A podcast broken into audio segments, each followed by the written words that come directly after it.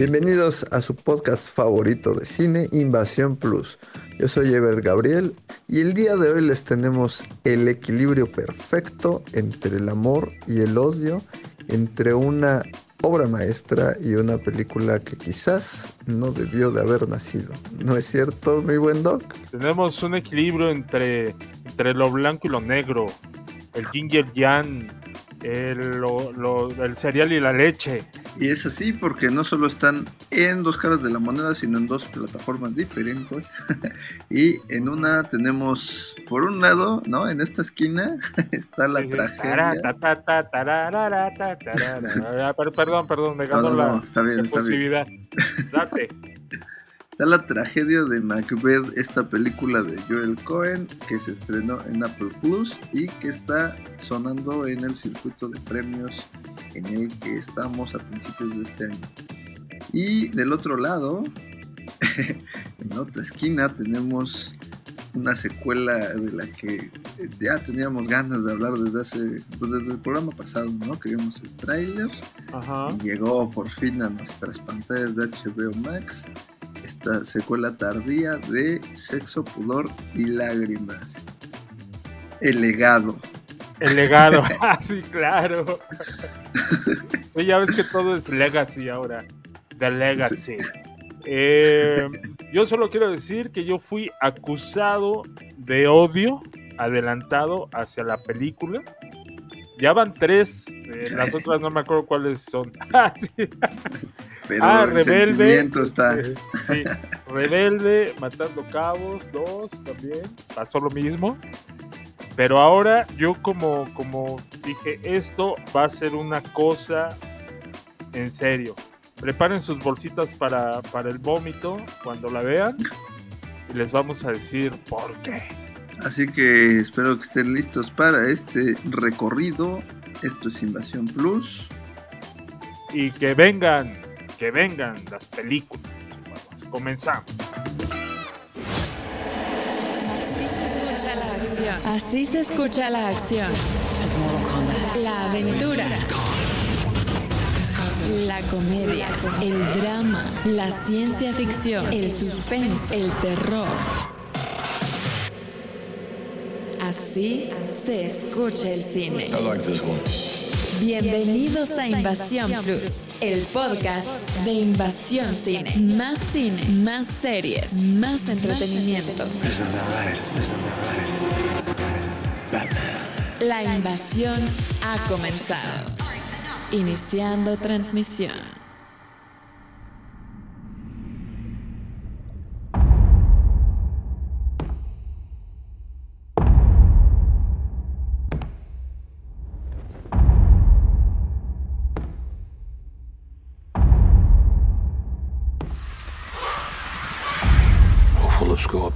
My mind, dear wife.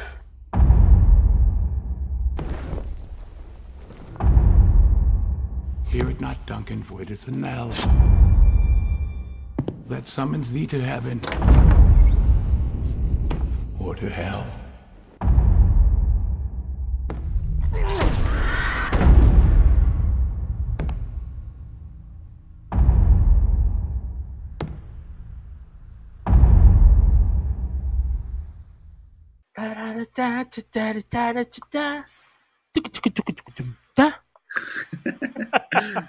Ahora va a ser así, sin, música real. ahora va a ser puro beatbox. si yo tengo el fondo y tú, y tú comentas. Como les decíamos, la primera película de la que hablaremos es de La tragedia de Macbeth, dirigida por Joel Cohen, de los hermanos Cohen, esta vez va completamente por separado de su hermano Ethan eh, y nos trae esta cinta totalmente shakespeariana clásica adaptación directa de la obra ninguna este, adaptación libre ni adaptación a otra época o cosas así sino que es muy clásico con las actuaciones de Denzel Washington Francis McDormand Alex Hassel eh, por ahí está este Harry Melling, ¿no? Que Anda dando pasos agigantados últimamente.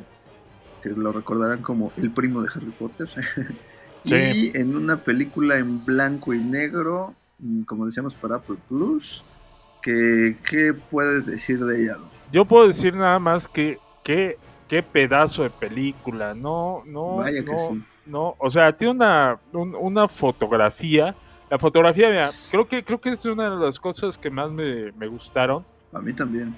La fotografía es de Bruno eh, del Bonel, que ha sido, mira, chécate, chécate, Amelie, Sí, ese fue como lo que lo catapultó, ¿no? Amelie. Exacto, exacto. Este, bueno, ha trabajado con Tim Burton en Big Eyes, en Miss Peregrine, pero sí, la, la más famosa que tiene es eh, Amelie, también Across the Universe.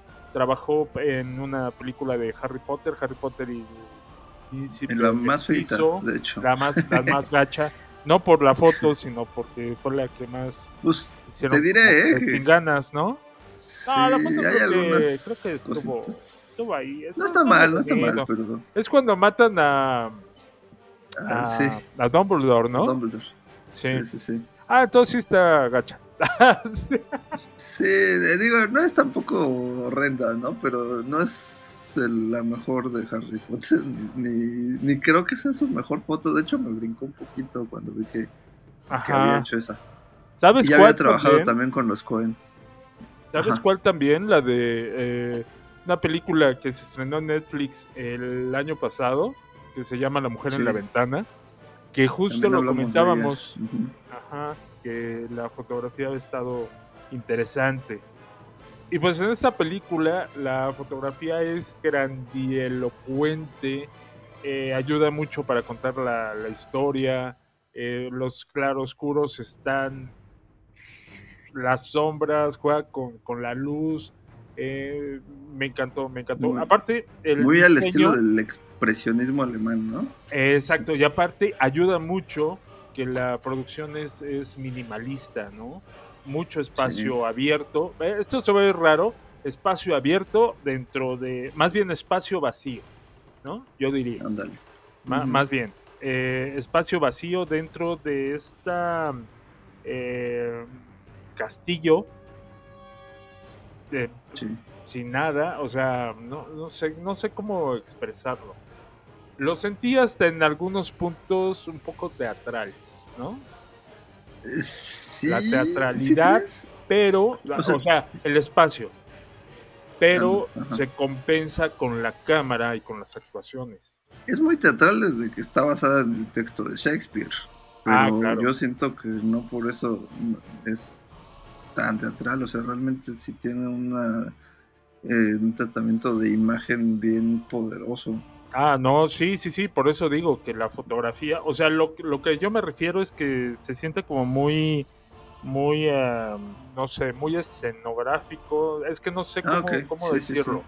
Eh, parece parece obra de teatro experimental eh, o independiente, ¿me explico? Así como Ajá. pocos elementos para narrar la historia, ¿no? No tiene esta situación de- del castillo de, de Macbeth. La superproducción, ¿no? acá, sí, exacto, este, los, los eh, pendones y el lujo, y- no, está como todo, todo está basado en el texto, en la foto y en las actuaciones, ¿no? Y es ahí donde la película, o sea, yo no le encuentro un pero a la película. Eh, creo No. que eh, muy bien Denzel Washington. Eh, para empezar, tenemos que recordar que eh, Shakespeare eh, pues es un, es, es un genio literario y es uno de los más complicados. O sea, su manera de escribir era una era una pasada. Era una pasada. O sea, los diálogos están de, de que dices tú, qué, qué bonito, te dan ganas de ir a darle un, un abrazo a Denzel Washington, Chihuahua. No, no, no, no. O sea, me encantó. Se, se nota que me encantó. Sí, Eh, sí, sí. que yo, yo solo voy a decir que cada vez se aleja más a Will Smith de, de- de ganarse ese Oscar y cualquier premio de manera legal. O sea, no, no, Sí. no, no.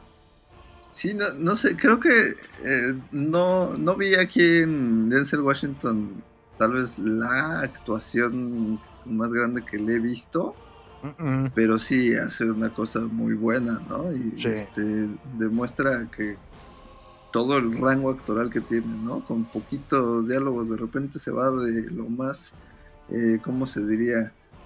Como un, un personaje muy, muy vulnerable, muy pequeñito, a boom, soy Macbeth y aquí todos me la... Sí, ¿sabes qué escena me encantó? Cuando, ah, digo, ya, si no han, si no han leído, este, o no saben de qué va, este, Macbeth, sí les aconsejaría que dejen el TikTok y agarren un libro. Este, pero eh, la escena donde, donde sube a ver al, al rey que, que está ya muerto, eh, mira, voy a decir, sin decir spoilers, y que él sube todo temeroso y que ya ve la situación, toma cartas en el asunto y baja, pero baja con un empoderamiento el muchacho que dices tú, ese es mi Denzel, Chihuahua. O sea, te, te- te- baja con energía y baja diciendo sus, sus diálogos con una Sí. fuerza. Digo, tenemos que recordar también que los diálogos de Shakespeare, aparte de ser muy elaborados, son, son muy potentes. Hay, Claro. hay, una, hay una escena donde está eh, un niño y, y- y su mamá platicando. Y de repente empiezas a oír los diálogos del niño y dices tú, güey, ¿qué onda? Este no es un niño, es un enano. Y le dice la mamá, ay, se nota la inocencia en tus, en tus, este, en tu voz de niño. Yo, o sea, no. El niño habla como adulto, ¿no? Es que así hablaban en esa época. Así hablaban los niños, sí, sí, sí, sí. No había. TikTok, como dices. No había TikTok, los niños sí pensaban, eran seres pensantes. Eh, no, Vamos pero... a perder varios suscriptores con este Ah, sí. Oye, eh, pero la situación es que todo, todo tiene mucha fuerza, todo. eh, y aparte, fíjate, eh, algo, algo que yo creo que hizo muy bien Joel Cohen, que es no engolosinarse, ¿no? Esta no es una película que dure dos horas y media, no, una hora cuarenta y siete, súper Sí. bien eh, acomodada, disfrutable, ligera, dentro de todo lo, lo pesado que podría parecer, la película es bastante eh, ágil, ¿no? Sí, sí, Siempre está en movimiento, siempre está pasando algo, eh, tiene escenas muy poderosas, eh, digo, ya hablamos de la fotografía, pero la composición de ciertas escenas tiene eh, mucha mucha fuerza visual y mucha fuerza de, de contenido, ¿no? Sí. Todo este juego con las águilas, por ejemplo, ¿no? Del América, ¿cómo no? Sí, sí, Exacto. sí. Sí, no lo viste. sale. Perdieron 3 a 2. Pe- Es una Perdieron vergüenza. 3 a 2. Maldito sea. Qué bueno que no aposté. Oye, este. Bueno, ahorita que decías esto de que podría sentirse pesado, tal vez también es por una especie de prejuicio que hay mucho, ¿no? Ay, es, es Shakespeare, es en blanco y negro, qué flojera. No, no, no, quítense de ese prejuicio y véanla sin falta porque es una joyita. Y mención aparte, eh, Catherine Hunter, que hace el papel de las hermanas fatídicas, eh, que son estas brujas que, que le, que le dicen su, su futuro a Macbeth cuando está regresando a Escocia. Em, esta actriz se te puede quedar fácilmente en las eh, en tus pesadillas. ¿eh? Qué buena Sí. es con esto de su eh, corporalidad. Este no, no, no, no, no, no, no. Es una cosa ahí. Y, y aparte ayuda mucho. vo- volvemos a lo mismo, el diseño de producción y este la foto. Porque cuando aparecen ellas, siempre las imágenes son como muy. em, muy estilizadas, pero a la vez muy grotescas. Eh. Sí, Muy surreales. sí, exacto. esta onda de cómo se ve en el reflejo del lago, ¿no? Ajá. Digo, obviamente está apoyado de efectos visuales, pero está muy padre. Sí, ¿sabes también cuándo? Cuando se le aparecen que, que le dicen, que le dice eh, mi Denzel Macbeth, les dice, oigan, quiero hablar con su, con su jefe, quiero hablar con, con la persona que está arriba de ustedes, ¿no? Y que se empieza a, saca el dedo de, del muerto así de la boca y lo avientan. Y, ya donde está Denzel es un, está lleno de agua, y allá hacen el conjuro, ¿no? Está creo que Joel, hijo, tiene una visión para esta película muy, muy, muy grande. Sí. Se ve, se ve que tenía tiempo queriendo hacerla y dijo, lo voy a hacer bien y lo hizo. Pero, y aparte, te voy a decir una cosa. Esta película en sí misma se siente como, como algo muy cuidado. No, no es como cuando dices, ah, sí, claro, es que viene la temporada de premios y ya es su película como para ser nominado a los Oscars, ¿no? A los premios, al Globo de Oro, X, sino que se siente genuina. Yo, yo la sentí como muy rica, porque aparte está en formato letterbox, ¿no? Creo que eso aquí ayuda mucho. Generalmente a mí no soy fan de ese tipo de formato porque siento que le falta un poco de, de cachos a la pantalla, ¿no? Pero eh, creo que aquí ayuda a realzar más lo, hermoso de, la película, de, la apuesta, de las actuaciones. Eh, no, no, no, no puedo decir nada más que elogios, en serio, la música, todo, todo me gustó, todo me gustó, todo está muy bien puesto. Sí, sí, sí, definitivamente no sé si decir que una sorpresa, porque no nos sorprende la calidad de los Cohen, pero vaya que es un gusto ver esta película. Yo no sé exactamente por qué no trabajaron esta vez juntos los hermanos. No creo que sea una cuestión de pleito como pasó con, Matrix.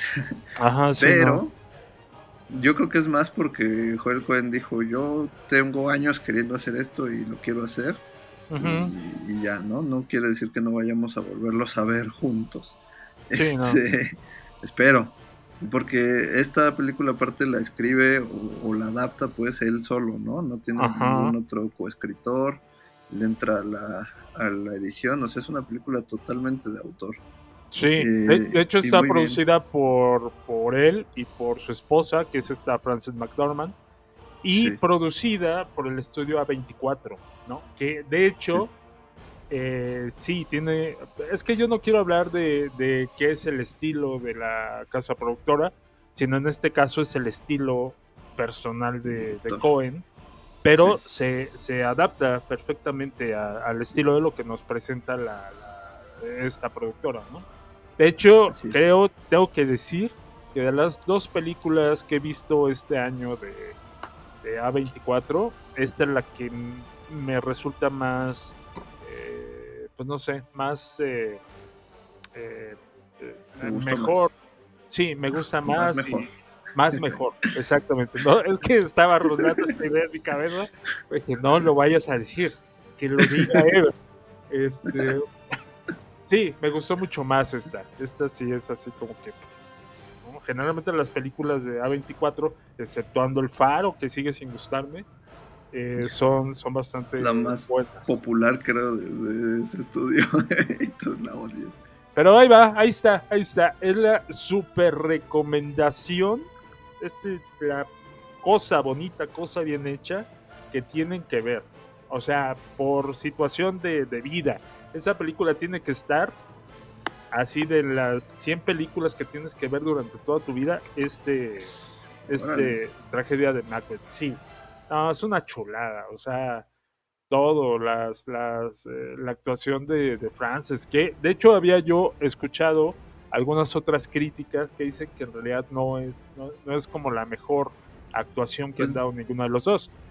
Estoy de acuerdo, tienen actuaciones eh, a lo mejor más, no sé, eh, mejores. Salientes. Sí, por decirlo de alguna manera, utilizando la misma palabra, mejores pero estas están como, tienen, como mucho peso, ¿no? Porque para empezar, yo creo que aprenderte los diálogos sí es una cosa que oye, a ver cómo iba la rima, así, ¿no? sí, ¿no? Sí, siento que es todo un, todo un reto ya a veces para los actores que ya están muy acostumbrados a hablar, ahora sí que como hablan, Ajá. y nada más este adaptar a su, a su personaje los diálogos y hacer estos diálogos tan clásicos y que suenen verosímiles no siempre es fácil, ¿no? Que no, que no se oigan fingidos. Sí. ¿Sabes a quién llamaron para que les ayudara su, su eh, coach de diálogo? ¿A quién? Así tu cara así de, ay, a ver qué va a decir. Pues sí, Ricardo Arjona aparece en Lo- los Lo títulos, supuse, en lo los supuse desde un principio. Él les ayudó con, con la situación de la rima, ¿no? Dijo, sí, mesa esa. Yo se las rimo. Así dijo. Así dijo. No oí lo que dijiste, pero porque me reí antes. Ah, bueno. ¿Qué, Qué bueno que dijiste? tu risa no es fingida. Que llegó y dijo, yo se las rimo. Ay, sí, bueno, ya. Este, pero bueno, ahí, ahí está, ahí está. Eh, la tragedia, no les vamos a contar de qué se trata, porque yo sé que todos ustedes son público culto. Este, pero sí es un super, es una tragedia, como dice bien su título, pero que se disfruta muchísimo.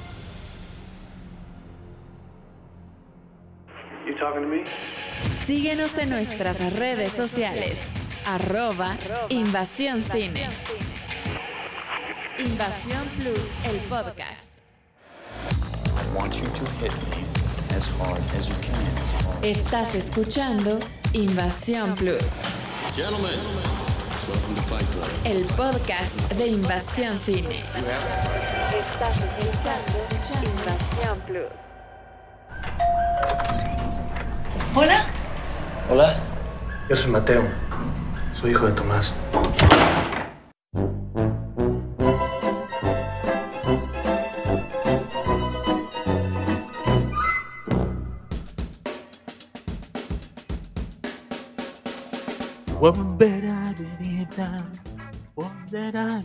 A veces no pienso. Y los que hicieron esta película tampoco. Estamos hablando de eh, la secuela de Sexo, Pudor y Lágrimas que llegó, se estrenó el pasado 4 de febrero con bombo y platillo En HBO Max. en HBO Max, producida por Warner Bros. No, yo sí dije, híjole, qué, pe- qué pena, perdón, perdón. Yo sí casi, casi estoy a punto de escribir una, una carta a los de ¿De Warner. suicidio? No, no, no tanto, pero Ah, para, qué bueno. para, el, para el equipo de, que hizo esta película, sí, se las voy adelantando porque su, su suicidio en el, en el cine mexicano con esto es casi más que seguro. Eh, no sé, no sé cómo empezar. O sea, tengo tantas ideas Empecemos. en la cabeza que no sé cómo empezar a hablar mal de esta porquería. sí, estás bastante enojado. Sí, no, no, no, no. ¿Te acuerdas que cuando Spider-Man eh, te escribía yo textos y me dijiste, deja de, de escribir en el cine? Así estaba yo mandándote mensajes y ¿qué demonios es esto? Pero yo creo que tu estado de ánimo es distinto, porque esta vez debes de estar bien contento de lo que vamos a destruir. porque, porque sé que te, te pone feliz decir, voy a dar aquí un banquete. Un banquete, un banquete. película". Lo Eh, que pasa es que tú tenías un mal augurio. Yo no es que esperara algo buenísimo, ni mucho menos, pero te dije, espérate, espérate que salga. Hay otras películas que han sacado secuelas tardías y nos han sorprendido, ¿no? Como Mad Max o este... Ay, Billy bueno, Ted. pero. no, bueno, No. pero si estás como de aquí a Chimalhuacán, ¿no? O sea. Tron, Space Jam. No. Ah, claro. Mira, hasta la secuela de Space Jam está mejor que esto. Sí. Aquí ya no Eh. sé a quién se le ocurrió y dijo, oye, ¿y si le hacemos una secuela 20 años después a este éxito? que marcó el cine mexicano contemporáneo en 1999. No, y dijeron, no. ay, pues va. y pues tenemos, yo no la considero lo peor que he visto en nuestra cinematografía nacional. tiene Híjole, tiene no, dos o tres cositas que dices, mira, aquí hay alguien que se esforzó. Alguien que pensó cuando dijo, No, "Ah, voy a hacer mi trabajo, me voy a, me voy a comprometer con mi trabajo. Eh, Por lo mira, menos yo destaco la dirección de arte. la dirección de arte está, está bien. Voy a defender eso. Eh, yo, yo, yo te voy a secundar, la dirección de arte está bien. Eh, ¿Qué otra cosa está bien? Mm, híjole, mira, voy a, voy a hacer un impas ahorita y te voy a decir algo que dijo el director Alonso Íñiguez. Este, este, esta, esta piedra en bruto, este diamante en bruto, más bruto que diamante, ¿no? Que dice, de lo que nos tuvimos que deshacer fue de la perspectiva de cómo se hacía el amor, cómo se vivía el sexo, las lágrimas y el pudor, porque 20 años más tarde ya no está vigente. Híjole, no, güey, no, no sé. no, no. Bueno, eso. Eso. O sea, tiene razón, ¿no? es- eh, no sé si tenga razón. Creo que Pero, pero es es como... válido discutirlo. Ajá, ajá. No sé si sea razón suficiente para. Para justificar la película. Sí se nota Sí. que justo su discurso es como de eh, una frase muy recurrente en esta época y estas generaciones, ya me oigo como viejito, que es así como hay muchas formas de amor, ¿no? ajá. Eso es lo que, o sea, sí se nota que eso quisieron decir. Creo que lo representan pésimamente, Sí, está... está- pero sí. Como decía en el programa pasado, la eh, película original, a pesar de todo lo emblemática que puede parecer, bueno, es, es bastante emblemática por el parteaguas que significó a principios de este siglo, finales del anterior para el cine mexicano. Este, pues sí tiene algunos problemitas que mm, se ve como muy normal la forma de ver algunas relaciones, o más bien actos en las relaciones, ¿no? O sea, Mm, sí. de pronto son como muy violentos entre ellos y parece que no importa mucho, hay mucha toxicidad, hay muchas cosas en la original y, y entiendo que eso causa problemas a muchas personas. También hay que entender, como siempre, las obras eh, se hacen cuando se hacen, ¿no? Tal vez ahora se piensa diferente en muchas cosas, pero no podemos crucificar una obra del pasado por eso. Hay que Sí, saberlo claro. entender.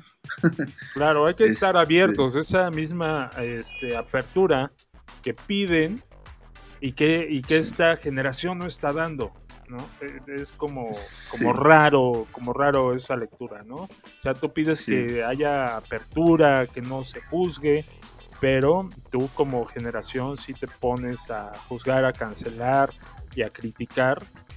Eh, pues, pues cosas que, que tal vez sí, no, obviamente no son lo mejor, ¿no? Sí, no, no se manera, justifica. Sí, exacto, no son justificables, pero este, pues también esa misma apertura la debes de tener tú en cuanto a tu mente de, de otras situaciones y decir, exacto, y decir, bueno, pues es que eran, se va a ir mal, eran otros tiempos, era, se entendían las cosas de otra manera, pero pues bueno.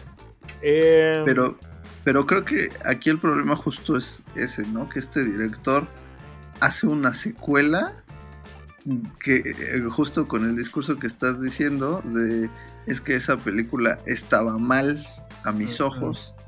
Entonces dices, bueno, si te parece mal, no tendrías por qué hacerle una secuela, haz otra película, ¿no? O sea, estás queriendo continuar una, un legado, digamos, eh, pero reescribiéndolo y juzgándolo, y pues eh, justo ahí empieza, empieza todo mal.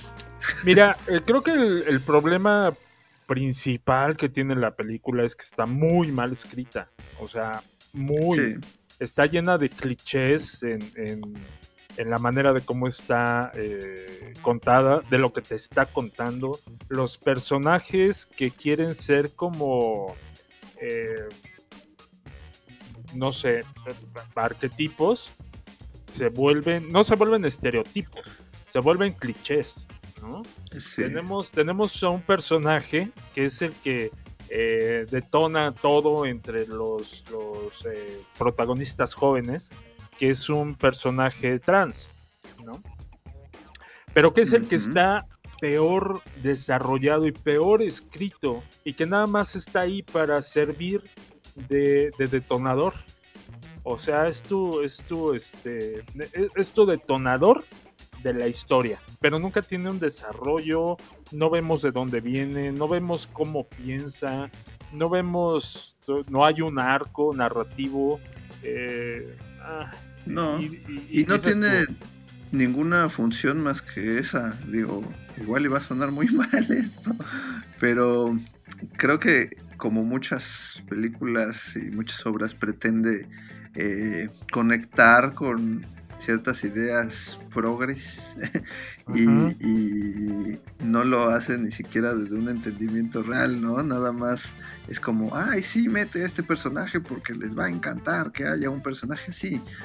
Y justamente eso es este personaje, simplemente es transexual y ya.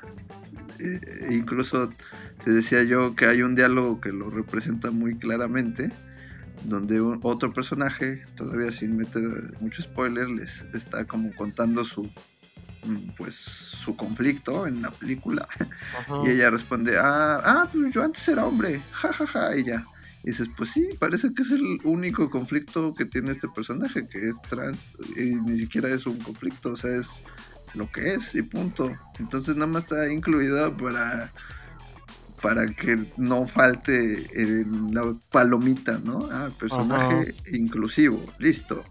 Sí, Y eso pues, me parece bastante mal. está nada más para que pueda desarrollarse la historia. Porque, pues sí, es, es todo lo que mueve la historia de, eh, de la mitad de los personajes jóvenes. Eh, Nos encontramos con que eh, Tomás, el personaje de Demian Bichir, eh, tiene un hijo, ¿no? Entonces el hijo de repente se aparece ahí en el departamento de Susana Zabaleta y de Víctor Hugo Martín. Eh, les Empezamos dice, con spoilers. Por cierto. Empezamos con spoiler, ah, ahí vienen los spoilers. Digo, por si alguien quiere verla, pues se Sí. la vamos a arruinar peor. Eh, se aparece y dice, yo soy el hijo de mi papá. ¿Qué hubo? Vengo ¿no? a quedarme a dormir.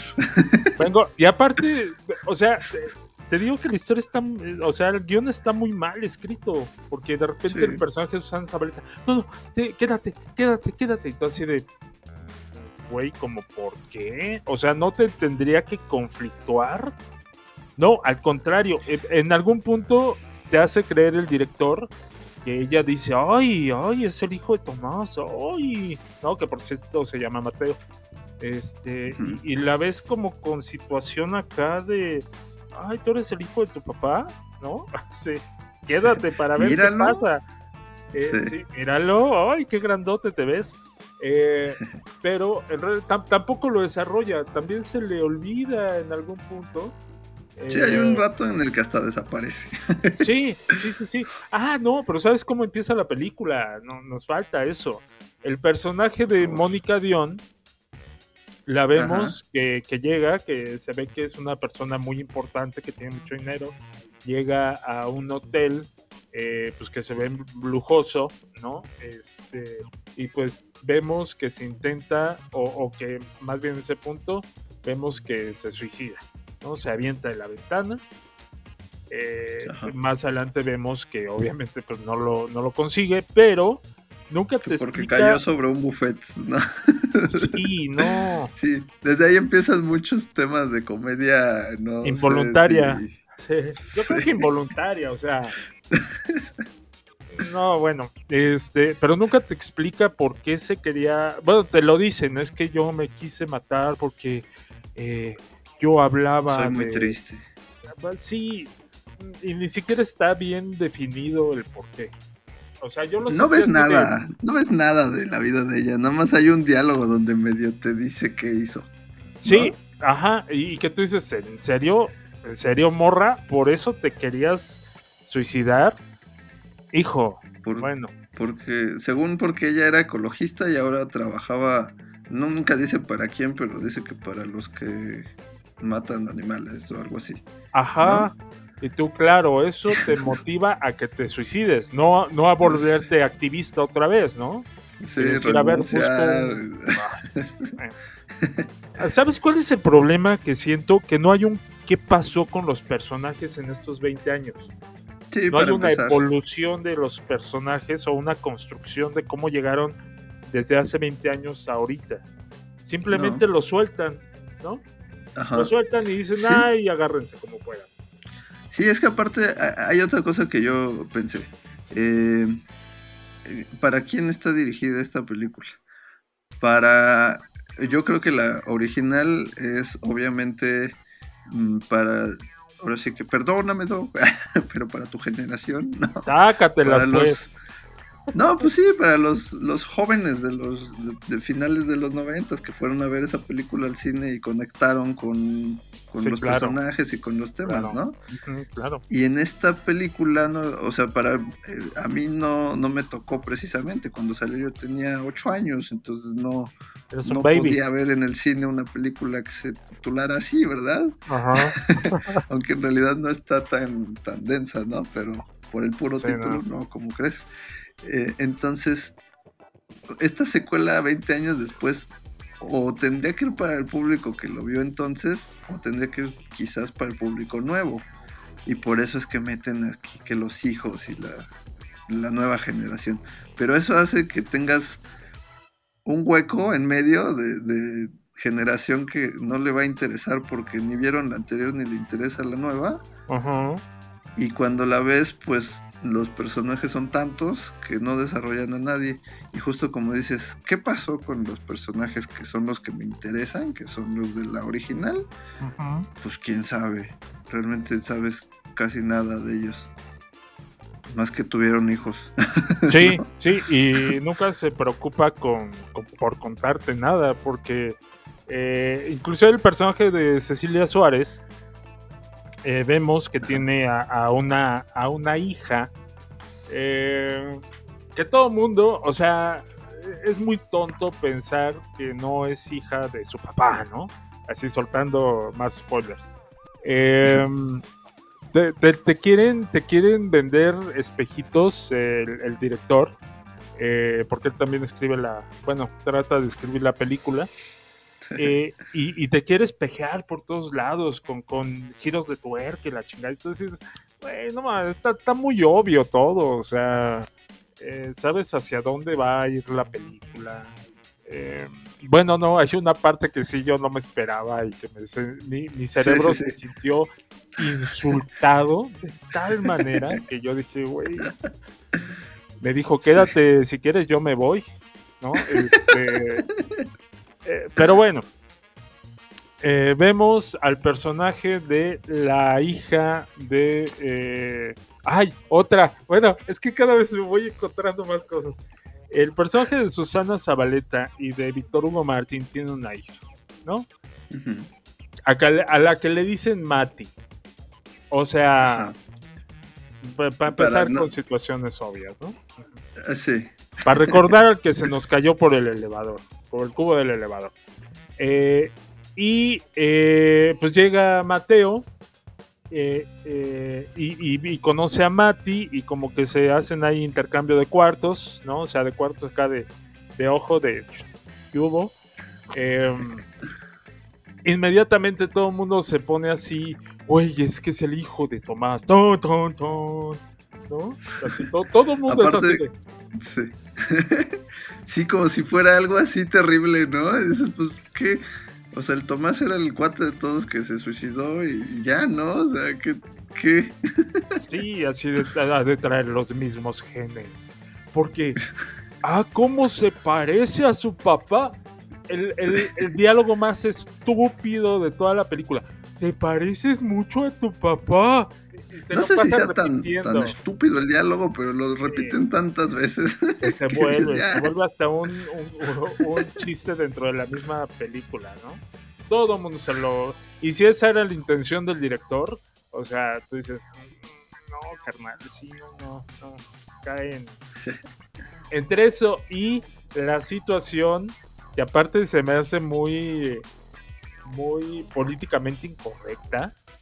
Fíjate tú, yo acá la señora de, de sociedad que soy ya, eso es peor políticamente incorrecto lo que acabo de decir, pero la Sí. situación de que le dice, ¿qué me ves? ¿Te acuerdas de, esa- de ese diálogo de Sexo, Poder y Lágrimas? La original que decía sí, sí.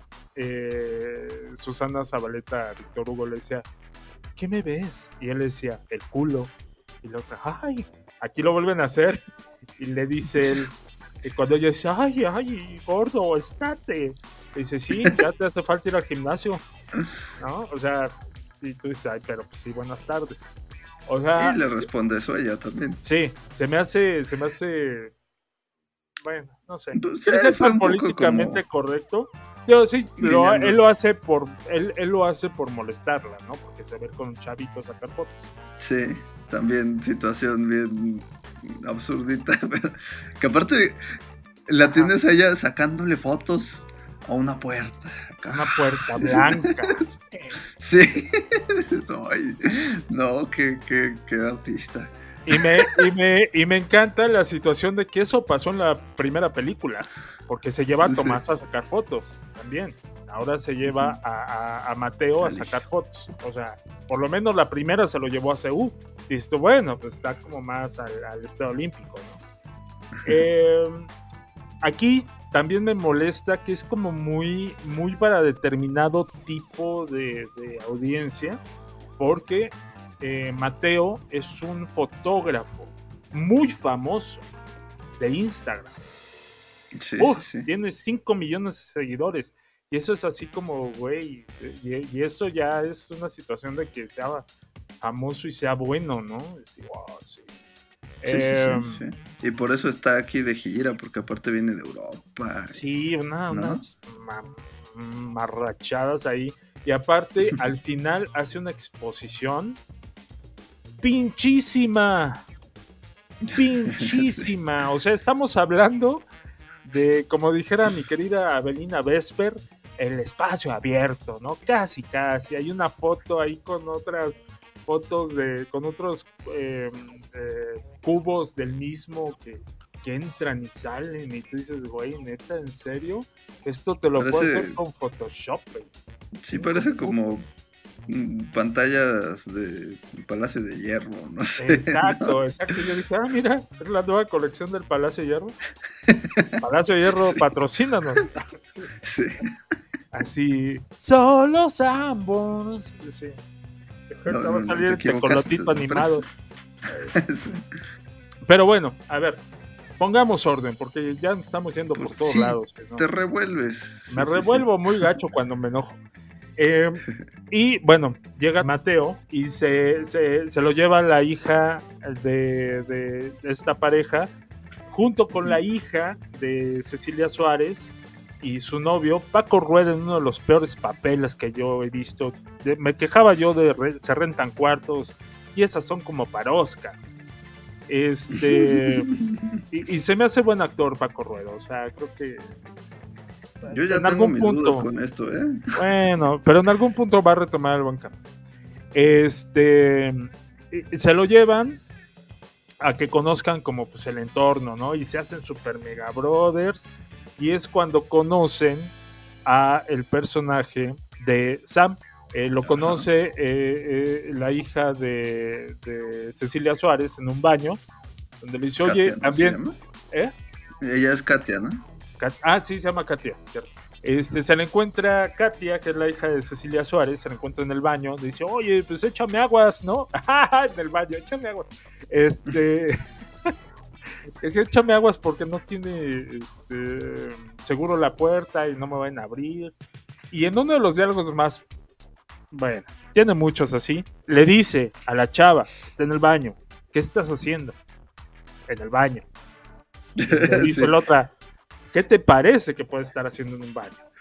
Y, y el diálogo No, sigue. todavía le dijera eso, ¿no? Sí, sí. Y le dice, este, y, y todavía lo sigue, ¿no? En este brillante ejercicio de un guion. Dice, es que depende, si estás haciendo pipí o, o popis, para ver qué tan cerca me quedo de la puerta, ¿no? O sea, entonces, Sí, bravo, bravo. Enorme, que esta se vaya para Oscar. No, y aparte hay que mencionar que esa escena es este romántica, ¿no? O sea, es cuando el primer encuentro entre dos que van a... Sí. Ah, y aparte está súper forzado eso de que cuando van eh, acá en su Uber, porque le dice, pues te llevo, ya llegó mi, Ah, sí. mi Uber, te llevo. Y, y- y están acá platicando con... Ah, porque aparte el Uber lo maneja una, una, este... Un cameo especial, ¿no? ah, Ajá, sí. Este, pero, Está pero Norma Angélica. Sí. Norma Angélica, sí. Este, eh, lo maneja ella. Entonces todo se pone a mood para que ellas empiecen acá a buscarse el dedito. ¡Ay, qué ternura! Eh. Sensualmente y- e inesperadamente e inocentemente a juntar sus manos acá, a Ah. tocarse los deditos meñiques. Entonces, ¡ay! Ya empezó esto. También a- está bien absurdo el, diálogo de la taxista, ¿no? Dice, habla como de que vendía en la central de abastos y no sé qué, pero que su esposo no quería que trabajara, no sé. Pues está sí, bien forzadito también. siendo, es el siendo único personaje como de, de clase más baja en, en esta trama, por cierto. Sí, aparte sí, o sea, creo que la primera era como más universal, ¿no? Esta sí la siento como muy, pues muy, yo no quiero usar la palabra, pero sí muy progre. Y aparte, más que eso de, de progre, también sí la siento más desconectada socialmente, digamos, ¿no? Como dices, la otra era un poquito más universal, sí, también era un grupo de amigos de clase media alta en un departamento, si quieres, pero era un poquito más eh, cercana a cualquier estatus social de lo que es esta, siento. Sí, y, que, y había como más equilibrio, ¿no? Había el que era este, artista, o quien era artista, quien era eh, empresario. Más este, hipioso. por Más ahí. hipio, exacto. eh, Tomás, que era un, un, un desbalagado de la vida, ¿no? Eh, Que por cierto, qué bonita tumba tiene Tomás para no haber tenido dinero. Eh, bueno, Sí. Eh, Sí, es que es lo que te digo, sí, sí, sí, se ve más desconectado de eso. Sí, sí, cañón. Eh, pero bueno, ya empieza la relación entre estos dos personajes. Eh, pero pues esta Katia tiene novio, que es Paco Rueda, que también... O sea, es que nos Es un- vamos a los extremos porque él es un músico acá, bien, este... eh, es que, ¿cómo se puede decir? Estoy buscando la palabra y no la encuentro. Eh, experimental. experimental, mamá, mam- no, no es mamalón, es mamón, así de no, sí, yo acá toco. Mm, Ay, no, ah. Que también, Ajá. pues es bien ojo alegre. Y la primera vez que se va con el personaje de Mateo y de Matilde, pues ahí hace desfiguros en el lugar este eh, donde va y al otro día están las cosas en internet. Ahí también hay un otro personaje que desaparece por completo, ¿no? Porque cuando llegan al antro, hay- hay una amiga que ay, le echa el ojo al Mateo luego, luego, y es la que graba a este Paco Rueda con poniéndole el cuerno a su novia, básicamente, Ajá. y lo sube a internet, y nunca vuelve a aparecer ella, y digo, bueno, ¿y cuál era el punto de mostrarnos que le gustó el otro chavo y así, si nunca iba a volver a aparecer? Pues no más, Pero que la bueno. película pudiera llegar a dos horas llena de cosas, Sí. si no, 80 minutos, la cosa. Sí, sí, Eh, eh, el punto. Ay, es que ya no sé ni a qué punto quiero llegar. En serio, me, es que me acuerdo de más cosas y ya así de. ah, ah. Tú dale, eh, tú dale. Bueno, eh, la, la cosa es que eh, pues empiezan los conflictos de que por qué la ves así, que ya si ya te acostaste con ella él, este empieza la situación de, de- se van estos tres chamaquitos eh, ahí con los chamanes a meterse acá a su viajezote, ¿no? Y Ajá, mientras los tanto, chamanes que son dueños de un bar. de un bar, exacto. Ajá. Eh, digo, nada más para que veas, ¿no? Este, y eh, mientras tanto está Katia ya metiéndose acá el super mega fax y demás cosas eh, con Sam, ¿no? Eh, y al otro día, y eso me lo dijiste tú, el personaje de Katia le dice a Sam así como, oye, este, pues como que te noté rara, ¿no?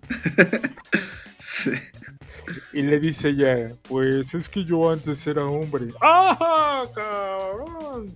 ¿No? ¿Y cómo Pero- no se dio sí. cuenta de que, o sea, si ya Es se que aparte lo dice haciendo puntualmente referencia a eso, o sea, no, no te noté rara, sino físicamente te noto como distinta, ¿verdad? Sí, digo, lo dice claramente. Ajá. Y, y digo, digo, no sé, igual soy yo el que está cayendo en estereotipar a la gente, pero creo que no, creo que es la película la que lo hace. Yo creo que las personas trans, por mucho, muy buen, muy buena transición que tengan, Ajá. se nota la diferencia con las que no lo son, ¿no? O sea, uno simplemente platicar con alguien nota que lo es. Ajá. Tal vez haya quienes digan, no, es que eh, de verdad esta persona es ya del otro sexo, no hay manera de no darse, de, este, de diferenciarla, pero supongo que ya íntimamente, pues sí, te das cuenta, ¿no? o sea, porque por más que le hagas, no. Y, y decirle al día siguiente así, oye, qué, qué raro, ¿no? Se me hizo tan absurdo. No, Sí, eh, digo, está yo no lo he muy... vivido. No, Pero- no, pero, pero está torpemente puesto en la película. O sea, la película está muy Sí. torpe, está muy básica. Parece que la hicieron como ejercicio de universidad, no como algo Sí. que vas y le vendes a una productora para que te lo, te lo, eh, te, te- te lo haga, ¿no? Para que te dé el dinero y lo produzca. Es que todo se mueve dentro de lo ilógico y, y llega un punto en que la película está completamente desconectada de ella misma y pasan cosas. Ay, bolas. sí, con- continúa, continúa. Bueno, luego llega justamente el, el novio y las encuentra desayunando, ¿no? Que por cierto, Ajá. Sam está en ropa interior, así como, y se portan como lo más normal del mundo. Dices, ok, va. Igual y yo no soy de la mentalidad tan abierta como para ver normal esto como ellos. Está bien. Eh, pero ahí, más bien diría yo que el problema es que te plantean algo que después se va a contradecir. Porque justamente él llega como a pedirle perdón, que ya lo cacharon, que no sé qué, y ella le dice que pues no hay ningún problema, que ellos están en una relación abierta, pero pues que nada más sea discreto, ¿no? Y él así de, ah, caray, y yo desde cuándo estoy en una relación abierta, no sabía, pero lo toma bien. Entonces, cinco, cuatro, sí. Sí, sí, sí. La cosa, digo, obviamente uno entiende que pues ella también estaba dándole este, la vuelta a la relación. Ajá. sí. Obviamente no se puede enojar. Pero ahí te plantean primero una subtrama que ahí se queda, ¿no? Que ya habíamos visto un par de escenas antes a él yendo con su pediatra a que le recete este, medicina para alguna eh, ETS. ¿No? Entonces ahí le dice, ah, pues aprovechando te menciono que tienes que tomar unas pastillitas. Y ya ahí se queda, o sea, digo, ¿y para qué nos meten esto? Si no, nunca vamos a enterarnos de nada más de esto. O sea, los dos tienen una enfermedad y seguramente se la acaban de transmitir también a Sam. Y ya Ajá. nadie lo vuelve a mencionar jamás, no importa. Sí, ¿no? Y, y mientras eso sucede, los personajes de Mateo y Matilda, pues se siguen conociendo. Él dice que quiere, eh, pues, conocer más de su padre porque, pues, nunca lo conoció. Fíjate, nunca lo conoció, pero sabe exactamente todo lo que pasó con su muerte y Sí. todo, porque pues, Es que él sí vio la película. él sí vio la primera película, ¿no? O sea, llega así de, oye, eh, no vengo a buscar a mi papá. Eh, eh, diálogos muy tontos, así lo primero que le dice, no vengo a buscar a mi papá. No, este, no, no, no quiero comunicarme con él ni nada. Después les dice, yo sé que mi padre está muerto. Pero bueno, sospechosismo ahí. No, pero sí dice muchos diálogos donde menciona cosas que vivieron los otros, así, que dices, ay, ¿quién te contó eso? Si Ni conoces al papá. Es la ¿No? situación de, de, de la- lo inexplicable de los diálogos, que ya hemos visto que es eh, muy cotidiano en el cine de estos días, ¿no? Cosas que donde tú no estuviste presente, pero sabes qué pasó. Sí, Eh, y, y aquí el punto es que Matilde, ya vámonos rápido con esto, Matilde No. puede resultar hija de Tomás. Tan, tan, tan. claro. ¿No? Entonces podría ser hermana de Mateo. Tan, tan, Por algo se tan. llaman Mateo y Matilde. ¿no? Matilda, sí, entonces. eh, Yo, yo no sé por qué si a él se la pasan recalcándole toda la película que es idéntico a su padre, nadie le ve a ella un aire de Tomás, ¿no? Así como de, oye, como que su mirada se parece, ¿no? No sé. Oye, no, ¿sabes qué me chocó también? La manera en cómo imita el personaje a Demian Bichir. Me choca. Así Sí. de, ay, no sé qué, este, Carlitos. Y tú así de, ¿para qué? ¿Para qué? Aparte, se me hace súper obvio. Y es una situación muy forzada. Porque él, él no sabía que le decían Carlitos. ¿No? Y que eso le No, molestaba. Eso es lo que, a lo que iba, sí, sí, sí. Ajá. Digo, hay muchos diálogos donde dices, este habla como si hubiera convivido con su papá en algún momento y se supone que nunca lo conoció. Exacto. O sea, yo, yo te puedo decir que si yo, yo conozco amistades de mis papás, amigos de toda la vida, ¿no? Ajá. Y lo que conozco es lo que he vivido con ellos. No, no podría llegar con ellos y decirles, ah, sí, es que cuando ustedes iban en la prepa o antes de que yo naciera esto, si no es algo que sé. y este cuánto se sabe de santo y seña. Pero bueno, la historia sigue avanzando a trompicones entre que eh, vemos que el personaje de, de- Ay, se me fue el nombre, de Paco Rueda, eh, se mete llama dice así, a Benny. Dice así, así, relación abierta, órale. Y se mete a su, eh, no sé, eh, aplicación de citas de preferencia y se liga a una güerota ahí que... Estoy ya Casada. tener así suerte, ¿no? Así Sí, porque aparte en cinco minutos, ¿no? En cinco minutos ya pues, vemos que ya ligó. En diez minutos lo encontramos encuerado en una moto. Y dices tú, como, ¿por qué una escena así? Ah, porque es, es, es divertido. Es, es Sí. hilarante, ¿no? La situación de que llegue el encuerado en una moto. Y llega Es un encuentra- clichezote, como decías. Sí. ¿no? Y se encuentra a Matilde y el cliché se aumenta, ¿no? Porque le dice, oye, ¿tienes ropa, algo que me pueda poner? La otra, sí, mi vestuario, porque ella, en otro cliché, es eh, actriz de teatro independiente, ¿no? Sí. Este, que está poniendo una obra donde trabaja su ex, dirigida o- y escrita por el mejor amigo de su ex, donde eh, se siente ya incómoda porque está contando la situación eh, desde el punto de vista machista de lo que pasó entre ellos, ¿no?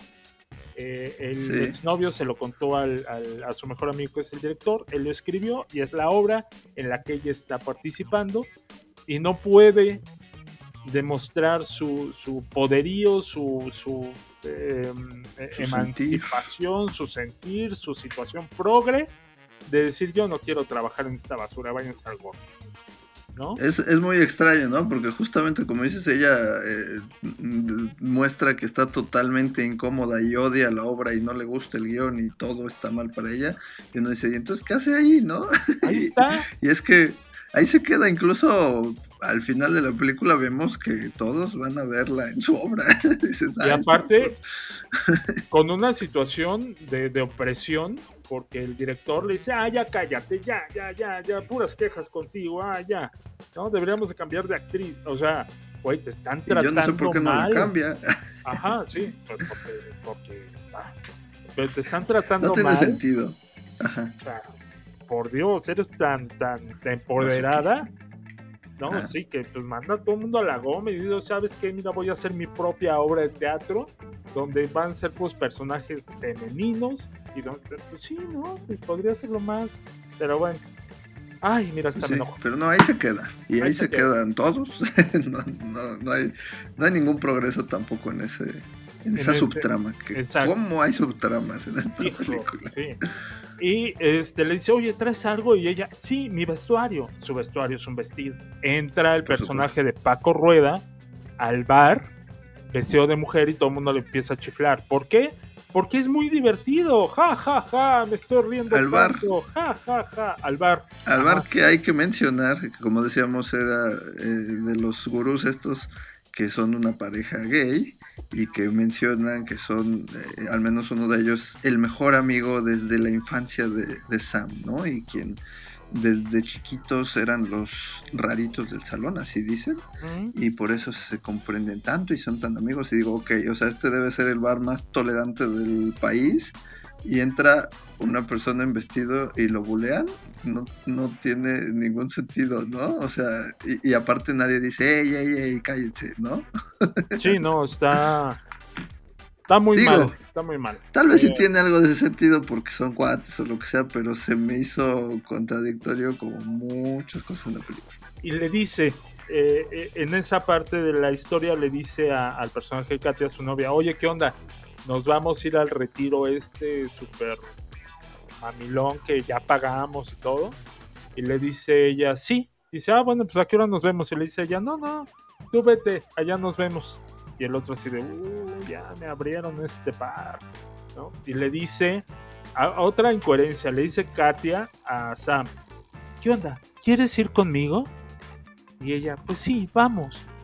Y acto seguido nos encontramos al personaje de Mónica Dion, que está viviendo con eh, Cecilia Suárez, porque pues, después del intento de, de suicidio, pues no la quieren dejar sola. Eh, Ujú. Sale del hospital y todo, y, le- y- y ya se encuentran ahí, y le dice, ¿sabes qué, qué necesitas tú para sentirte mejor? Irte a este retiro espiritual conmigo, va a estar bien chido, y pues no, un super gurú acá de, de no, no, no, te va a cambiar la vida y tal. Otra incoherencia, se van y llegan y dice, le dicen ahí, este, pues tu cuota ya está pagada, pero pues las de ustedes Por- no. Porque eres novia del, del que va a tocar ahí el instrumento raro. Exacto. Pero por la- las de ustedes no. Y dicen, ah, no, este, ¿y, y, y cuánto cuesta? Nueve mil pesos. Y tú dices, "Oye, a mí me dicen nueve mil pesos y en ese momento yo ya estoy tomando mi taxi de, ay, sí, mi super Uber, ah, de regreso, güey. Que me sale como en dos mil varos, porque sí estaba bien lejos. No, yo ya estoy tomando mi camioncito en la central eh, de ahí de- del pueblito. Bueno, ellas venían en carro. Ah, bueno, ok. Pero así nueve Sí. mil pesos y así de, ah, no, no te preocupes. Y si dice Sam, no, pues es que, pues, ¿qué, qué onda, no? Y no traigo León, tanto. Traigo como 8500, ¿no? Y un cambio. Este, le dice Mónica Dion, no te preocupes, yo te lo invito. Y ahí quieren hacer como una crítica, no sé si tú lo viste igual que yo, así, porque le dice, Yo lo vi "Oye, como un chiste. ¿qué? Pero bueno. Yo pensé que Pues podía sí, haber sido como una crítica, así de, oye, pero pues no supone que usted es el ser y el espíritu sí, sí. y tal. Es que sí, sí, Ajá. sí, sí es como una crítica, pero está tan absurda, o sea, como dices, nueve mil pesos también. O sea, yo sé que existen estos timadores y lo que quieras, pero tampoco se descaran tanto, no podrían, ¿no? O sea, y aparte le sale con que, ay, pero dame la tarjeta con la mano derecha. Ah, y sí. este, sí, o sea, sí es como ya cae en un chiste muy bobo. sí. Y después se de ahí, pierde la crítica. Después de ahí, la película se convierte en, eh, no sé, yo dije, esto es un, es un sketch de Backdoor, de Comedy Sí. Central. Porque nos encontramos al personaje de Miguel, que es eh, este, eh, ay, se me fue su nombre. Ah, sálvame, sálvame. Jorge Salinas. Jorge Salinas. Eh, nos encontramos al personaje de Miguel, que es Jorge Salinas. Él es el gurú. Era el único, era el único que faltaba de los, de la generación original. que faltaba y lo vemos que él es el gurú y dices tú, no, no, no, no, no, esto acaba de alcanzar un nivel de- de- de- y aparte tiene una escena tan poco agradable donde está acá ya dando paz y les traigo paz, ¿no? Así como el señor Burns, con su barba. Ah, sí, exacto. Y de repente empieza a sonar un celular. Y él se empieza a poner mal. ¿Quién trajo el pinche celular? ¿Qué pedo? Le dice a la, así textual a su Sí. asistente. ¿Qué, qué pedo? Me, me derrito, me derrito. O sea, está tan estúpido eso. Y esto, neta, nadie checó el guion. O sea, ellos no, no, no les dijeron, güey, eh, no, no les dieron un guion y lo leyeron, o les iban contando, ay, fíjense que la película va a estar bien padre, porque es la segunda parte, y les vamos a ir dando sus escenas por día, porque le estamos escribiendo al vapor, ¿no? Este, y Sí, en sí, otra escena completamente estúpida, ve al personaje de Mónica Dion y le dice, ¿eres tú? Y ella le dice también, ¿eres tú, güey? No manches, si te fuiste al otro extremo. Y ve a la chava y en su cerebro rápidamente conecta con, es la hija de mi ex esposa. Y tú, ¿por? Bueno, primero piensa que es hija de ellos. Eh, hija de ellos, ajá. Y tú dices, ¿por? No puedo ser una amiga. No puedo ser su, su- o sea, ¿por? Pues ¿Y- para empezar ni siquiera le preguntó si era su hija de ella, Ajá. ¿no? Y, Dice, bueno, es, no sé. es- es mi sí, hija. Pero ¿no? bueno, es mi hija. eso, eso no me pareció tan absurdo, ¿eh? Ay, Digo, sí. ya comparando con otras Bueno, digo, con otras, ahí viene otra, ¿no? Porque se entera Katia que es su papá y ahí sí se nos pone, pero, pero loquísima. O sea, es muy Exacto. abierta para muchas cosas, pero para esta no. ¿Por qué? Porque Es- es, conveniente para el guion. Justo lo que decía hace rato, que es la escena anterior donde no tiene ningún problema con que se viralice su novio acá en, en pleno acto con otra mujer. Pero cuando le dicen, ay, pues fíjate que este es tu papá, ni siquiera le dicen nada, ¿no? Nada más él es tu papá.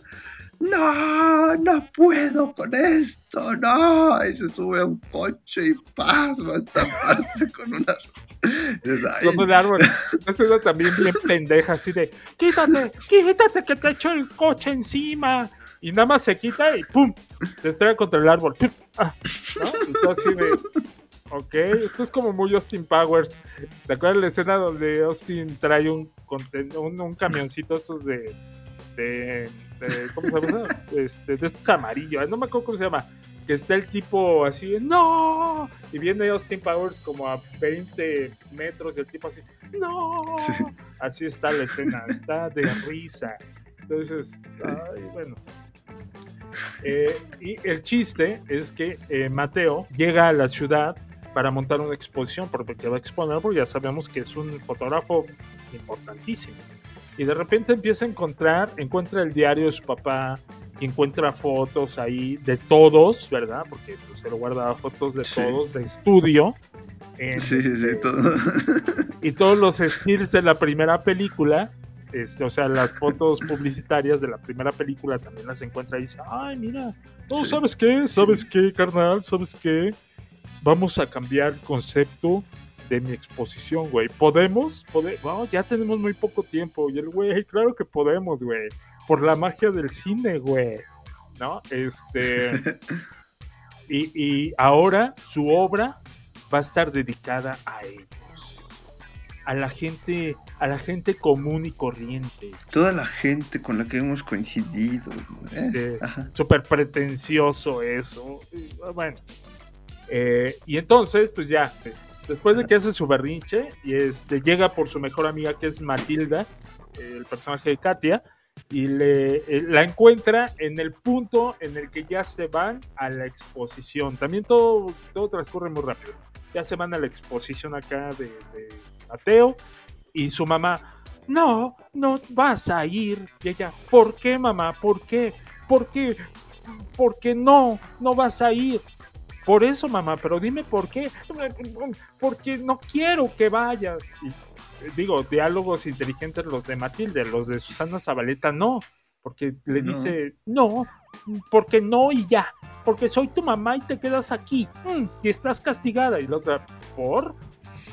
Y en eso llega. llega No, y no dice por, dice, pues voy a ir. Pues voy a aunque ir. no quieras. Sí, sí, sí. O sea, también se hace un drama de algo que dices, ah, Que una estupidez. Nadie está llega, explicando nada. sí, no, llega Angélica Aragón. En una escena tipo sitcom, ¿no? Sí. ¡Ay, hola! Sí, ¿eh? Ahí faltaron los aplausos ahí, ¡ah! ¿no? Del público. Y le dice, ay, pero ¿por qué no la dejas ir a la exposición? Ten, mijita. Y le, le da 200 pesos así. Toma, vete a tu exposición. Y ella, "Mm, no, no te vas a ir. No salgas por esa puerta.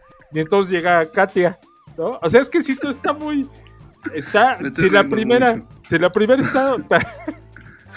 Creo que está mejor nuestro programa que la película. Este, eh, si la primera decías que se sentía muy teatral, está peor, pero pues no por lo teatral, sino por lo mal dirigida que está. O sea, en eso entra también, tiene como sus entradas y salidas de teatro. Llega el personaje de Katia y le dice, "Ah, ¿qué, crees de lo que me acabo de enterar? ¿Qué crees, manita? Y, y, voltea a ver a Susana Zabolita y dice, ¿tú sabías que este güey era mi papá? Y ella así de, creo que ya, ya puedes ir, hija, a la, a la exposición. No está tan ten otros 200 pesos. otros 200 pesos, cómprense algo, ¿no? Y ya agarra, la agarra en la mano y no, la saca. Y ella se queda haciendo su berrincha y Susana Zabaleta. Y esta Ángel Caragón ya fue por unas galletitas, ya se le está comiendo. O sea, está todo muy, muy mal escrito, pésimo. O sea, ay. Total que ya llegan a la exposición y es cuando ves acá que está todo mamalón acá. Y, y su situación eh, del discurso barato de es que ellos estaban viviendo su vida, porque ellos viven su vida, porque si no ya estuvieran muertos. Y la vida hay que vivirla, porque hay que respirar mientras vivimos, porque eso es lo importante de vivir. Así está, así está el texto que se avientan ahí eh, durante la exposición, ¿no? Y no sabemos cómo, pero llega el personaje de Jorge Salinas a la exposición. O sea, no me Llega estabas diciendo. y llega en ba- todo. Ay, no mames. Nunca me quedó claro si era un estafador o si realmente creía en lo que estaba haciendo. Ah, nunca te lo dicen. Nunca te lo. No, pero, Como llega así vestido, supongo que sí lo creía, ¿no? sí, llega y se oye, oh, sana, es sana. O sea. eh, y aparte no te dicen cómo, quién lo invitó, cómo se enteró, porque supone que él no tiene celular, ni redes sociales, ni- pero él llega ahí, llega a buscar a su hija. Ahí, ahí también hay como otro corte raro, porque después ya los vemos eh, ya en otro, en otro eh, tiempo, ¿no? O sea, otro tiempo, unos días después, eh, donde ya ella lo perdona y le dice, está bien, papá. Bueno, no le dice así, pero le dice, está bien, voy a aceptar que tú eres mi padre. El No, personaje ajá, pero de- tampoco lo quiere aceptar, ¿no? Ves que dice así. Ah, no, pero ella, sí, sí, sí. Ajá, ella, la otra ella. es la que dice, no sé si quiero saber si soy hija de Tomás. Sí. Y el otro le dice, ¿no quieres saber si somos hermanos? Así como... pues, Ajá, Sí. Dice, pero pues Dije, vamos "Ay, a hacer el Lannister". vamos a hacer el hanky panky. De todos modos. No, porque le dice Víctor Hugo Martín va a ver a, a este a este al hijo de Tomás y le dice, "Oye, tenemos que hablar." Carlos". Y le dice, "¿Pero de qué quieres hablar, Carlitos?" Dice, "Ah, ya voy a dejar que me carlites nada más para que se acabe esta pinche película." Órale, carnal, vámonos. Eh, te voy a invitar una cerveza. Y ahí le dice, oye, es que pues, la neta, mira, no sabemos si, y puede ser tu hermana, carnal. ¿No? Y el otro, ay, pues, este, pues no, no te preocupes. Pero nunca le dice por qué no te preocupes. Sino eso se lo dice al personaje de Matilde. Le dice, este, pues mira, mm, ¿qué crees? Eh, me preocuparía, pero pues es que a mí no me gustan las mujeres, me gustan los hombres. Y tú dices, uy, chale. O sea, ot- otro giro de tuerca, ¿no? En este guion tan mal hecho. Este. Y ella, Yo entendí ¿cómo? que lo dice nomás como pretexto para zafarse, ¿no? Y- No, pero al final. se- "Eh, no te creo. Sí, al, final... hay una escena donde él ya se va, ¿no? Y, y llega un chavo y se sienta junto a él y así como que se sonríe. Sí. Ay, güey. Este, y total, que, que pues ya, em, se quedan al final, ya, ya, ya no les vamos a hacer el cuento más largo, este, ya acepta que es su papá, ya acepta que, que eh, este Paco Rueda acepta pues ahí eh, que, que su El- novia de la relación abierta ande con, con Sam, ¿no? Pero no se queda en que lo acepte, sino que No. se integra. es, que se integra. ¿Por qué? Pues porque, porque esa es la idea de, de cómo es las relaciones en esta modernidad, ¿no? O sea, Sí. Y- No, pero aparte, todavía dijeras sí, existe, ¿no? Pero en este caso todo el tiempo se vio que entre Sam y Benny había una rencilla, no se querían ni ver a los ojos, se caían Sí. gordos. y de repente en le, esa escena nada más se siente al lado de él y ya se besan y ya ya, le y se hacen bolita los tres. Ah, sí, sí, Este- tiene mucho sentido esto. Ay, no. Y en una, en una carta que le escribe aparte ahí en el guion de, en el guion que le escribe ahí en el diario de, de su papá, de Tomás. Que no, no sé si de veras Tomás es un personaje que tendría un diario, ¿no? Pero bueno. Sí, sí, sí, sí. Y aparte No, tan, no. tan, tan artístico como estaba. Creo que sí, creo que sí en la primera película tenía como esa situación de, de Sí, creo que sí, ahorita me vino a la mente.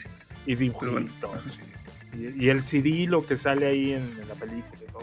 Em, Sí. eh, le, le deja ahí escrito así también otro texto lleno de clichés, así de te voy a respirar en el viento y te voy a sentir en la tierra y te voy a eh, eh, y voy a sentir cómo me quemas en el fuego y cómo me mojas en el agua. No. Así la palabra canta. Con Alejandro Suárez. Y al final termina con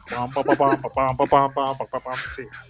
Este, y así, con ese, con, con de clichés, termina la película con un mensaje que es el amor. El amor es el amor. Y, y sus cuatro letras que lo componen. Si las pones al revés, dicen Roma. Ah, qué bueno. Aplausos. Y termina con No, la canción de. ¿Eh? Sí, eso. Termina con la Sí, sí, canción de, de Sexo, Poder y Lágrimas. No cantada, pujada por Alejandra Guzmán. A veces Que de no hecho- pienso, A lo largo de la película suena otra un par de veces, ¿no? Ajá. Sí, o sea, te la repiten durante toda la película. Hay tres versiones nuevas de la canción.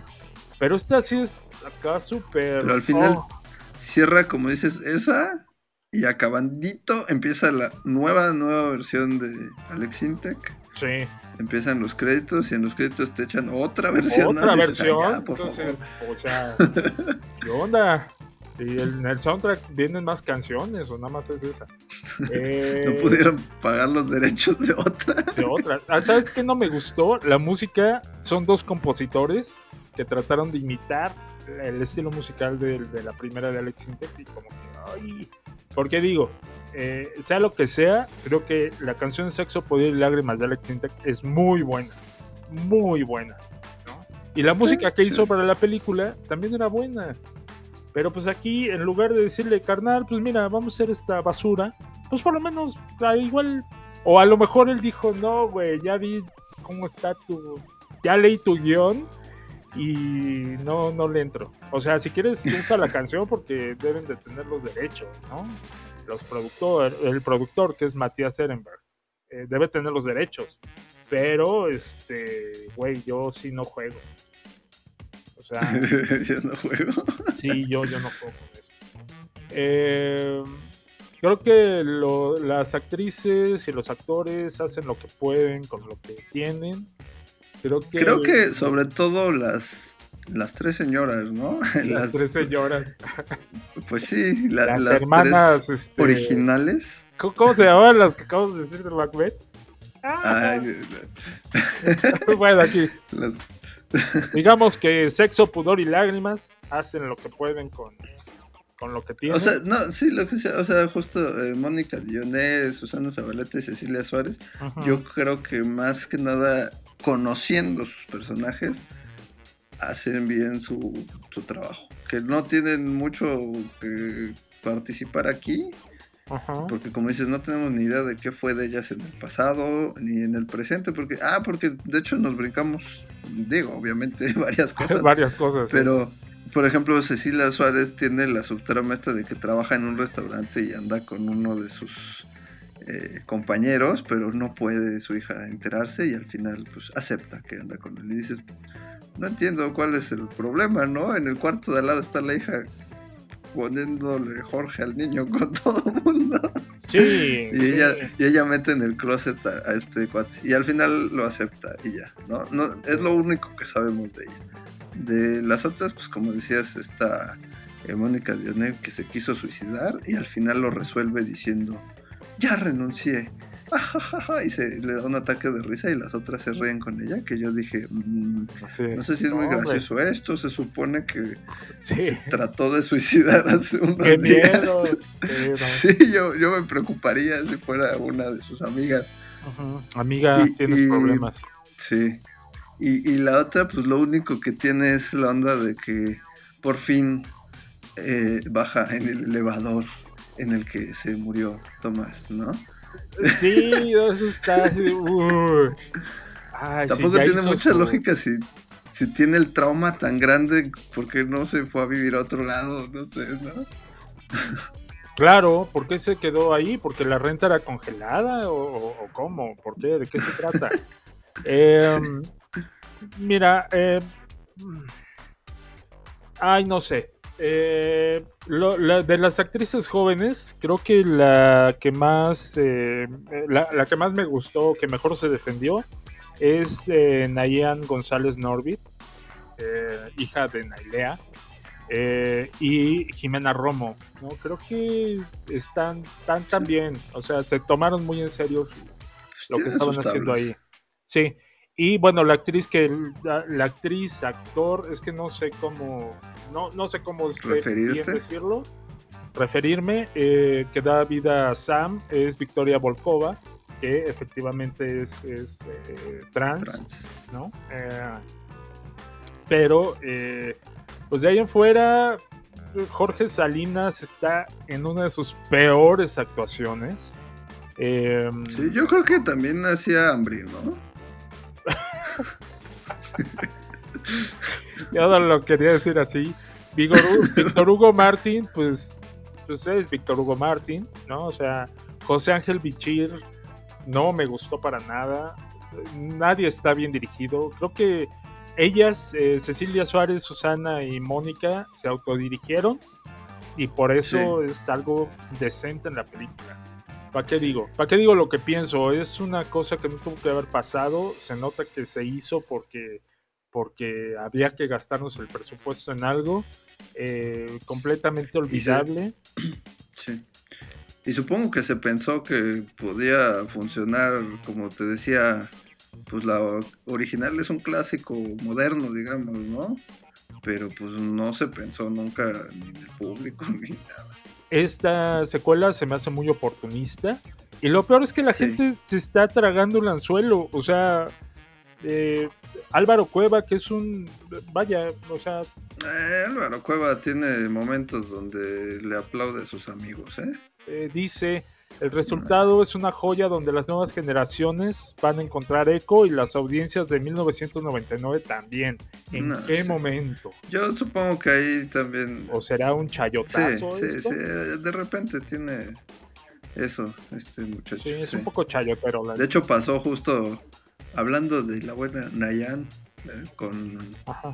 ay, ¿cómo se llama? Nuevo Orden. Ah, Igual, claro. Igual. Álvaro Cueva dijo, no, esta película es lo más grande que le ha pasado a México desde Amores Perros. Y dices, "Ay". Ay, carnal, no, pues sí tenemos problemas. Oye, pero bueno, ya nosotros eh, ya habíamos hablado de invasión extrema, les trajimos Sexo, Pudor y Lágrimas 2, el regreso de Cirilo. Hubiera estado mejor esa. Pues sí, efectivamente, tal vez nos ensañamos un poquito, pero es que oye, óyeme. Leve, leve la nieve, porque sí se lo merece, la verdad, la verdad sí. La verdad sí se lo ganó a pulso, aunque no quisieras. Pues sí, Pero bueno, como siempre, la mejor opinión la tendrá nuestro público. Les trajimos, como dijimos desde el principio, eh, vainilla y chocolate, ¿no? De Y los no decimos chocolate por. por el sabor, ¿no? Saludos a Denzel Washington. No, bueno. Híjole, está bien, saludos. Y comentario político, o sea, me van a cancelar a mí por andar de, diciendo cosas. Sí, no, a todos, así. A todos nos van a cancelar. Cancelar. Oye, no, no es por el por el gusto que nos dejó, es como comer un helado de chocolate. No, para nada. con, con- con nieve escocesa encima. No sé si la nieve, no sé si en Escocia haya nieve, pero me imagino que sí. Y que ha de ser muy rica. Exacto. Lleve la nieve, la nieve de Macbeth. Pero bueno. pues hasta aquí nuestro programa dedicado a eh, estas dos películas, como tú dices, por los opuestos de la cinematografía eh, y del buen hacer del cine. Así es. Síganos, síganos aquí en el podcast, síganos en YouTube, en Invasión Cine, donde también estamos destrozando algunas otras películas. Hablamos Sí. esta semana de Moonfall, la nueva película Así de. Roland Emmerich, ahí, y la verdad quedó bien, bien bonito el programa, bien divertido, bien dicharachero y chivirindón, como es costumbre. Exactamente. Y pues por ahora no queda más que decir.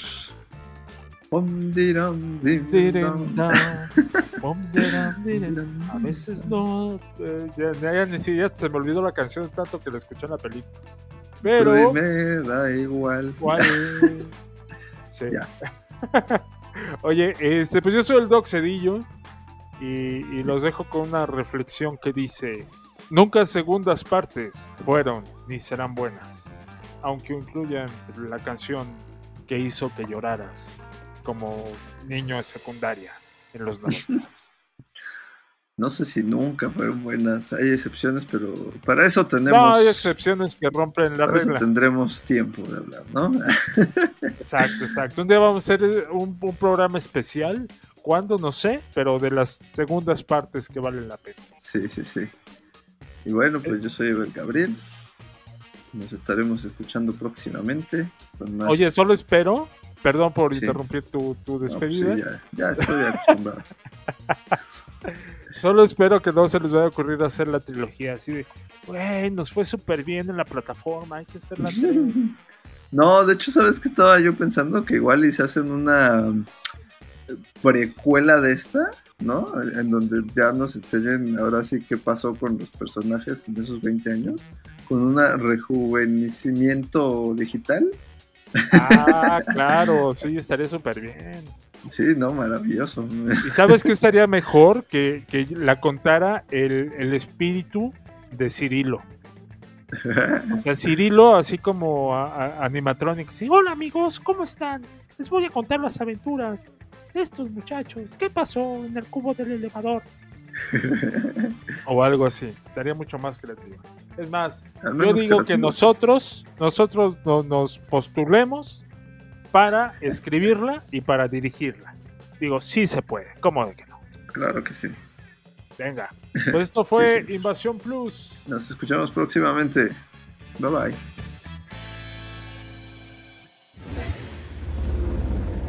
La invasión ha terminado. Invasión Plus, el podcast, es una producción de Esa es la idea Estudios en la Ciudad de México. En la Ciudad de México. En la Ciudad de México. It was a really good plan, too.